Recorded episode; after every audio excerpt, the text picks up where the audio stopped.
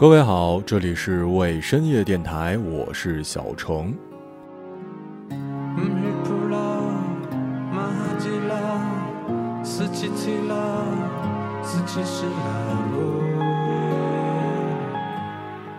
回京工作到现在也快有两个月了，一切都和六年前我大四刚来的时候差不多。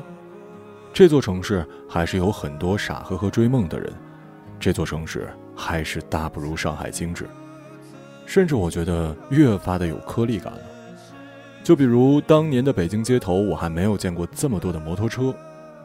注意啊，不是电瓶车，是摩托车，而且大部分都是趴赛或者是哈雷，当然也有一些 ADV。它们虽然车型不一样，可炸街级别的排气管声浪基本都是一样的。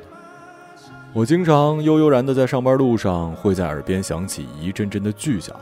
尤其是在等绿灯的时候，经常是四五个趴在停在一排，着装必须是机车服，或者是现在的季节露着大面积的纹身。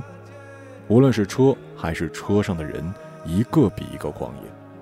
我相信他们在心里一定觉得自己帅疯了，因为我滑滑板超过骑自行车的路人的时候，我心里就是这么想的。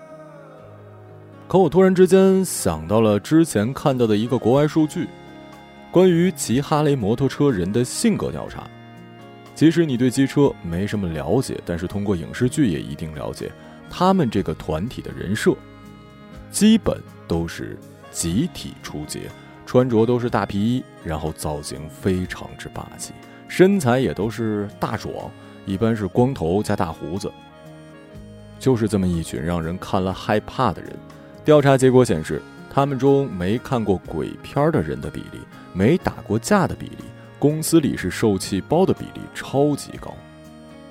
这个结果刚听上去不可思议，但仔细想想又很可以理解，因为太多人都是在用看上去的自信的样子，伪装那个内心自卑的自己。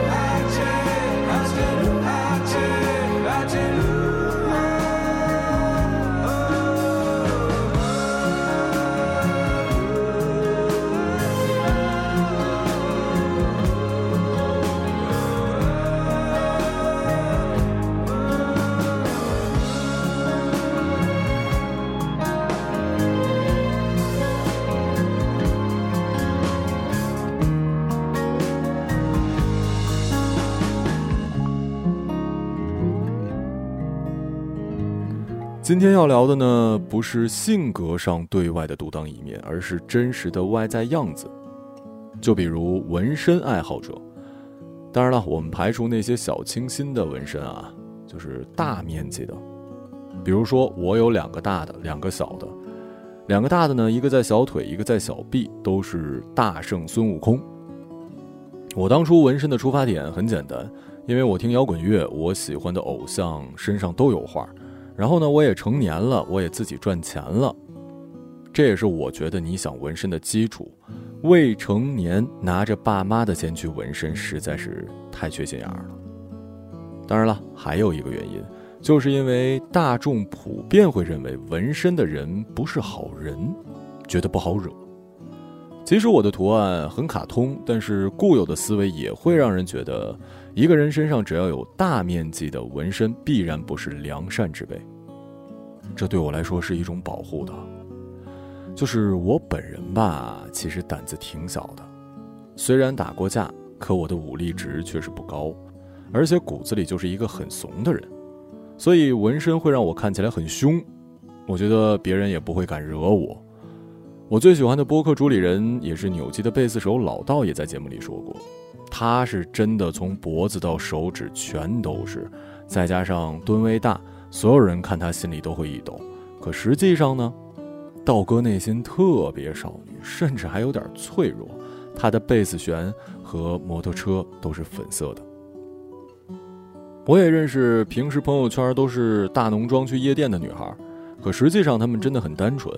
或者说让你想不到，他们会那么那么的相信爱情。我们觉得这样的姑娘一定很花心，都是甩别人的。可实际上，看上去越是画风浓烈的女生，就越是恋爱脑，很容易在感情里把自己全扔进去，然后被伤得体无完肤。我朋友就认识这样一个姑娘，比我小很多，身高一米七二，身材好，长相好，工作也好。她的朋友圈呢会分成两种类型，一种是全国各地的美美照片你会觉得这就是名媛呐。然后基本上三个月呢就会在深夜里发那种自己和男朋友分手不甘的咒骂。他赚很多钱的，不靠男生养活的，加上他自身条件这么好，谁都觉得是交际花可通过他发飙点名的都是同一个人名来看，快七年了。他都跟这个骂了无数次的男人分手又在一起，分手又在一起，七年啊，能做到的不多吧，我也是后来才知道，原来去夜店化浓妆不代表这样的姑娘就有多么的放浪形骸。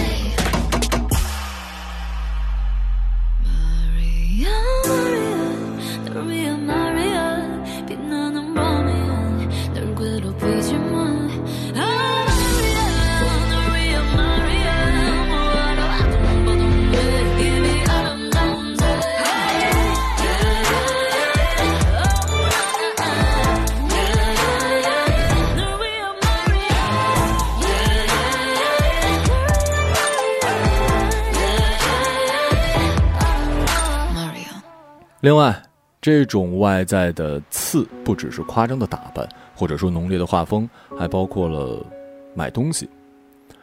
当然了，我不是说不应该买牌子啊，也不是说所有买牌子的人内心都是脆弱的，但确实是有些人是为了让自己看上去强大才买的这些行头。还是拿我自己来说吧，我刚刚上大学的时候呢，因为爸妈给了比较多的钱，我们家因为是村里，所以一直都买不起牌子的东西。还记得当年在长春读高中，陪着长春市里的同学买衣服，我永远都是羡慕的份儿，但是没钱啊，所以就一直觉得自己比别人低一头。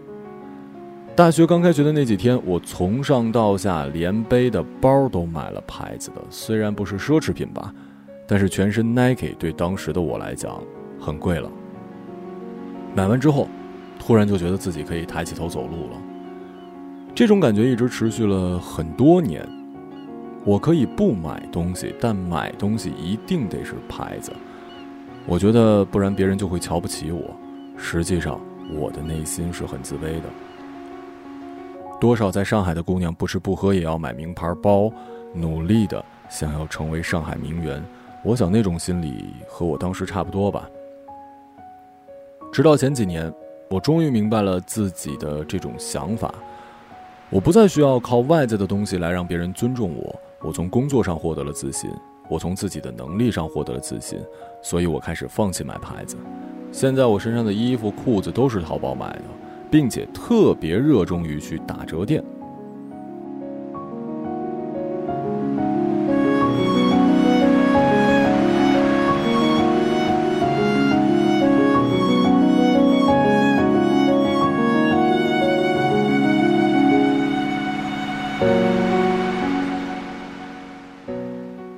记得自己曾经说过吧，零零后真的很幸运，因为我们九零后是特别 nice 的一群人，我们是不会骂可爱的小朋友的，因为我们承受过那种痛苦，在我们像你们这么大的时候，被说成脑残、非主流，而这其中杀马特是最被唾弃的一个群体，他们就是一群造型特夸张的年轻小孩，主要呢体现在发型、发色上。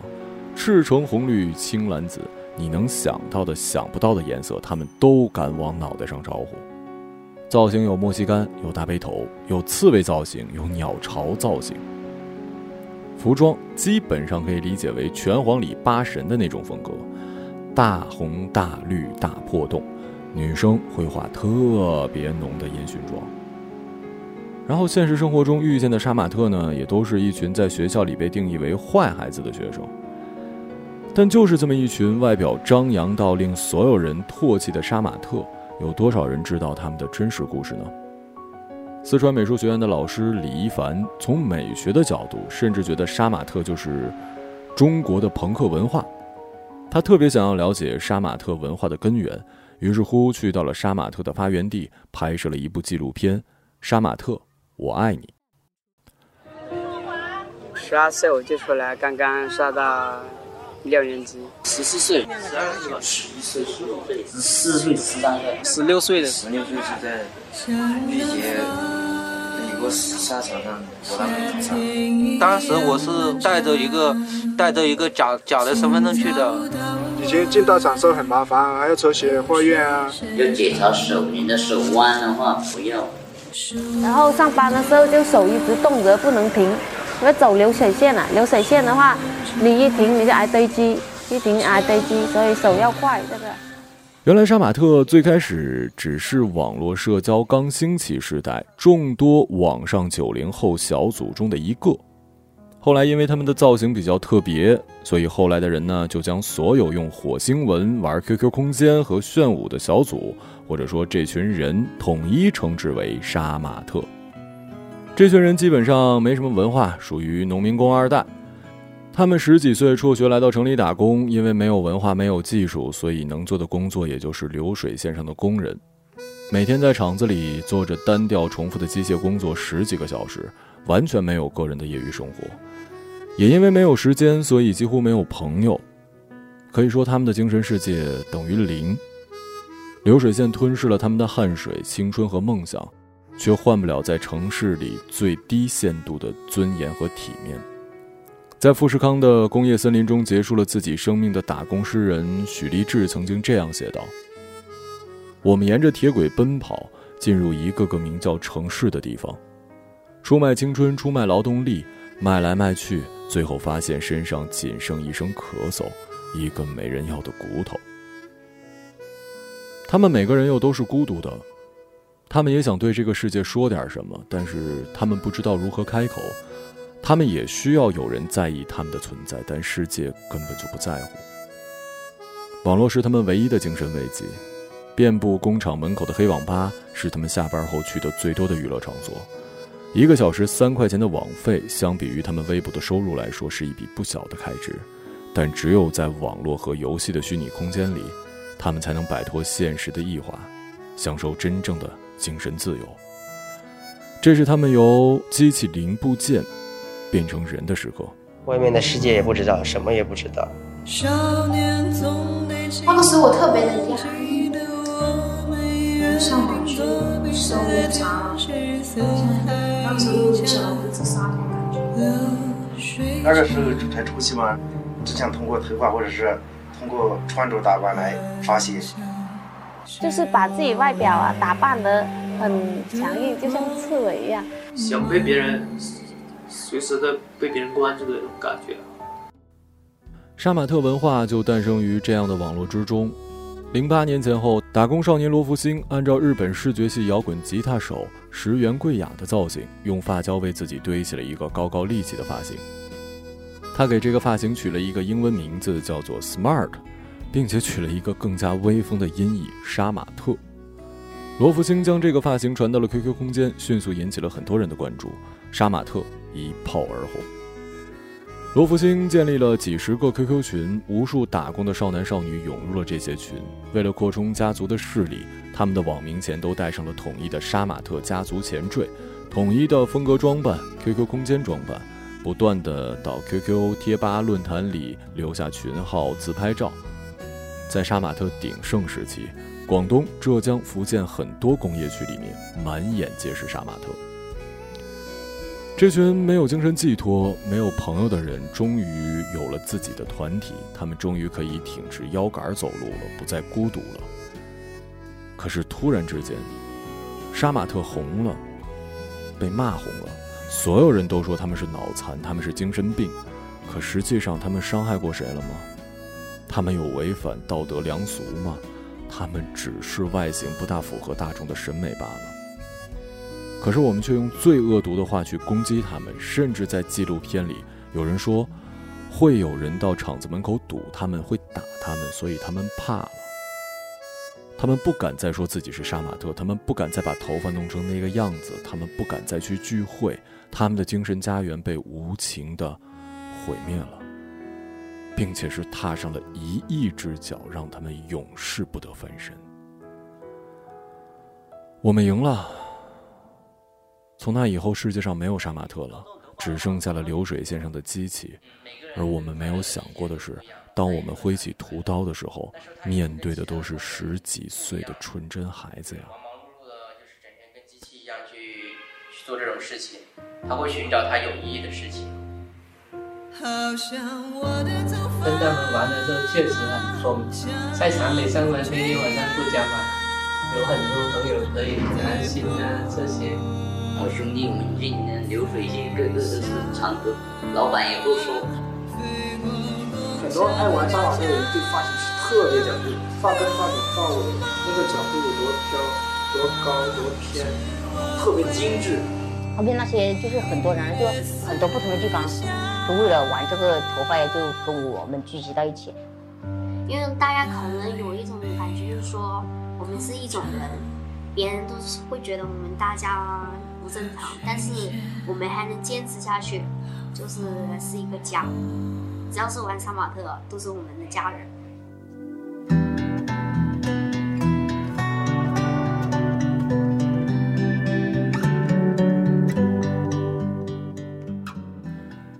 其实，所有外化的自信装扮，说到底都是因为内心的自卑。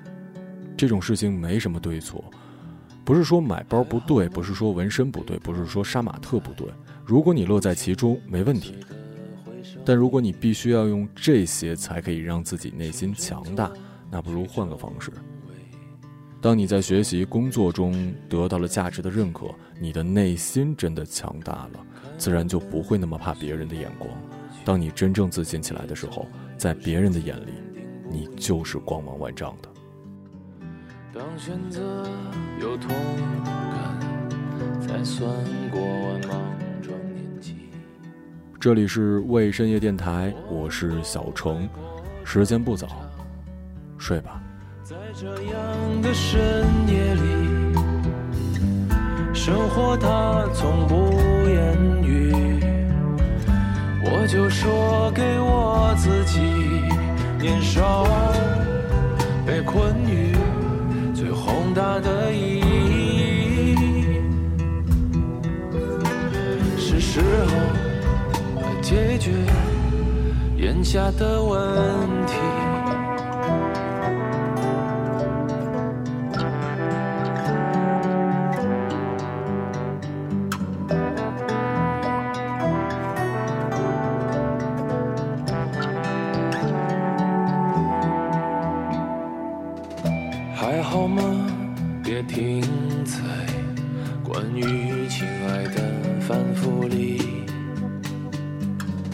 这一生总会有几次最痛彻的失去，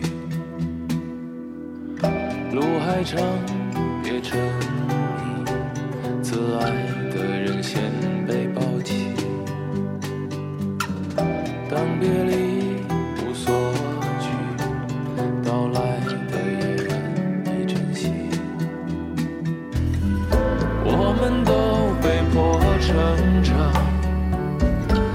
在这样的深夜里，